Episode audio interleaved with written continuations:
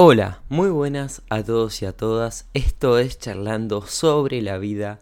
Yo soy Nico Piecards y en el episodio de hoy vamos a hablar de para qué sirve estar solo. Así que si te interesa, quédate y empezamos. A pesar de que está socialmente mal visto, todo el mundo habla solo. Puede que lo hagamos mientras estamos estudiando para un examen, o cuando estamos lavando los platos, o cuando estamos caminando pero todas las personas, sin excepción, hablamos para nosotros en algún momento del día.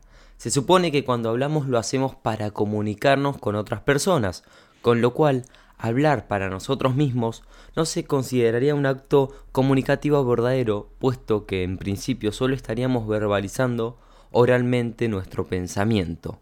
No obstante, teniendo en cuenta que es una práctica común y que a pesar de los prejuicios es algo que las personas mentalmente sanas también hacen, es inevitable hacerse la pregunta ¿para qué sirve hablar solo?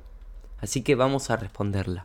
Como recién decía, en mayor o en menor medida, todo el mundo habla solo, a pesar de que muchos son los que se avergozarían, o sea, le daría mucha vergüenza afirmar que suelen hablar para sí mismos, y otros dirán que solo una persona loca puede hablar sola, lo cierto es que todos convertimos nuestros pensamientos en palabras que nos dirigimos a nosotros mismos. No es nada malo, y de hecho, la ciencia y recientes descubrimientos parecen indicar que hablar para uno mismo es una de las mejores formas para mejorar nuestra capacidad discursiva, potenciar la creatividad e incluso ayudarnos a pensar mejor. A pesar de que hablar con uno mismo ha estado muy mal visto a lo largo de la historia, recientemente se han ido revelando más ventajas sobre este comportamiento. Mientras hace no mucho hablar solo era visto como un rasgo de inmadurez, discapacidad intelectual, trastorno mental o en forma de soliquio shakespeariano, hoy en día está dándole un cierto nombre a dialogar con uno mismo. Historia sobre la utilidad de hablar uno mismo. La cuestión de para qué sirve hablar solo no es algo que se haya empezado a abordar hace poco, pese que así que ahora es que está llegando a tener una mejor consideración sobre este tipo de comportamiento, ya en tiempos muy antiguos se intentó ver y explicar la relación cercana entre hablar en voz alta y pensar mejor.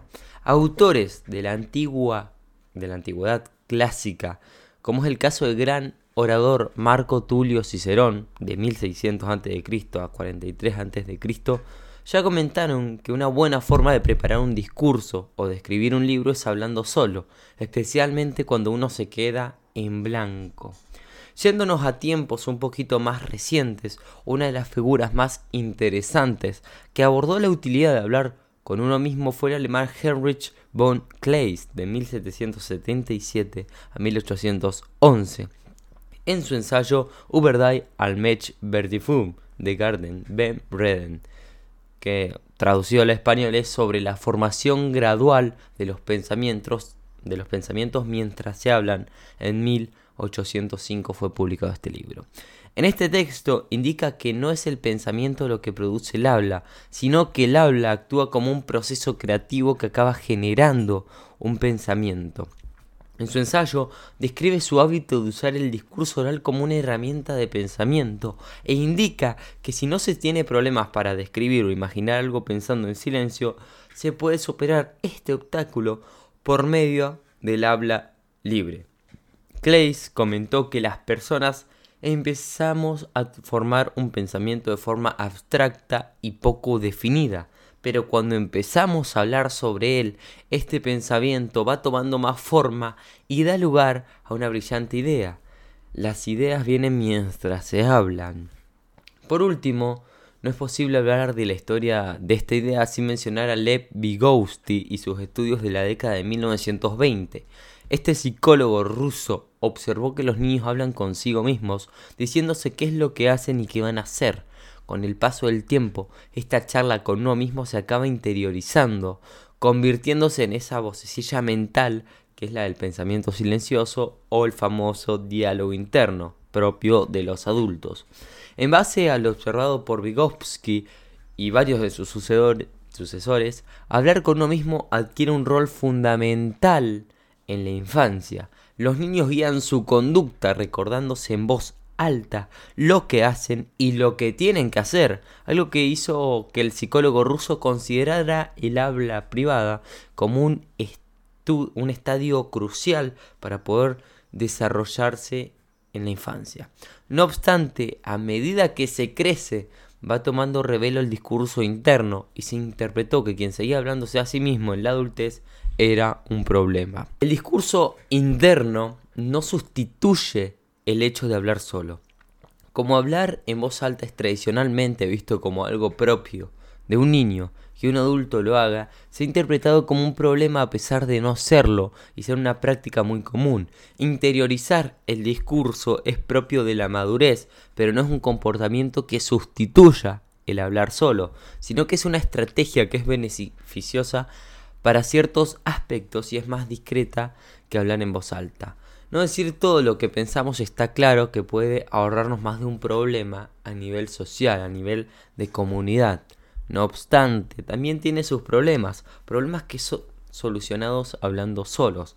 La principal desventaja del discurso interno, es decir, pensar en silencio, es que lo hacemos más rápido de lo que haríamos con un discurso verbal. Cuando pensamos, es frecuente que no pensemos en frases completas, nos comamos palabras o incluso pensemos en un montón de ideas a la vez. Ante el tamaño de este desorden mental, nos agobiamos y nos frustramos. Nuestro pensamiento puede llegar a ser muy inconexo, condensado y parcial, incluso sin padecer un trastorno mental. En cambio, cuando hablamos para nosotros, decimos las frases completas, las ideas vienen una tras otra y pensamos mejor. Somos más conscientes de nuestros pensamientos, hilando con coherencia y sentido las ideas que tenemos en nuestra mente, lo cual se traduce en el desarrollo de la metacognición y un mejor razonamiento. Se piensa tal como se habla, con el ritmo y entonación propias de una conversación con otra persona, enfatizando el significado pragmático y argumentativo de lo que se dice. Es gracias a todo esto que en caso de que nos hayamos quedado en blanco en alguna cuestión o que no tengamos muy clara una idea, el hecho de verbalizarla oralmente nos permite ver cuál es su punto débil e incluso va a fomentar nuestra creatividad y a nuestra imaginación, rellenando ese hueco mental. Se recuperan ideas preexistentes, se completan ideas actuales y se crean nuevas, más complejas y mejores formuladas, fomentando así la creación de nuevas conexiones mentales y lingüísticas entre ellas. Y por último, hablar con uno mismo simulando una conversación. Hablar con uno mismo también incrementa nuestra capacidad dialógica. Si bien es cierto que hablando solo no interactuamos con otra persona, el hecho de que hablamos a nosotros mismos nos ayuda a construir activamente la imagen de la persona con la que queremos hablar este comportamiento activa nuestra teoría de la mente, es decir, nos hacen pensar en los estados mentales de la otra persona, imaginándonos cómo reaccionará a lo que vayamos a decir, que podría no entender o si nos va a hacer una pregunta. Cierto que esto lo podríamos hacer por medio del discurso interno, imaginándonos una conversación con esa persona sin articular alguna palabra oral. Sin embargo, como les decía recién, pensar sin hablar tiene la desventaja de que nos comemos palabras y frases, además de que algunas ideas pueden venir todas condensadas y de golpe, lo cual dificulta mucho imaginarse una conversación natural. Además, cuando hablamos con otras personas, lo hacemos oralmente y practicarlo hablando es un buen simulacro mucho más realista que hacerlo de forma silenciosa. Además, hablar con uno mismo motiva la acción. Es muy típico ver en las películas y series de televisión la escena de una persona que está preparando lo que le va a decir a otra. No lo hace únicamente para prepararse la conversación, sino que también para motivarse y decirse una vez lo que quiere decir, que en las series suele ser un mensaje duro de escuchar. En la vida real usamos este recurso tanto para motivarnos a hablar con otra persona como para atrevernos a empezar un proyecto o hacer algo que en el pasado nos daba miedo, diciéndonos frases en segunda persona como tú puedes, vamos, que no es tan difícil, por ejemplo. Hasta acá el podcast de hoy, espero que te haya gustado, espero también que empieces a hacer este hábito increíble que es hablar solo. Te mando un saludo Nico y chao.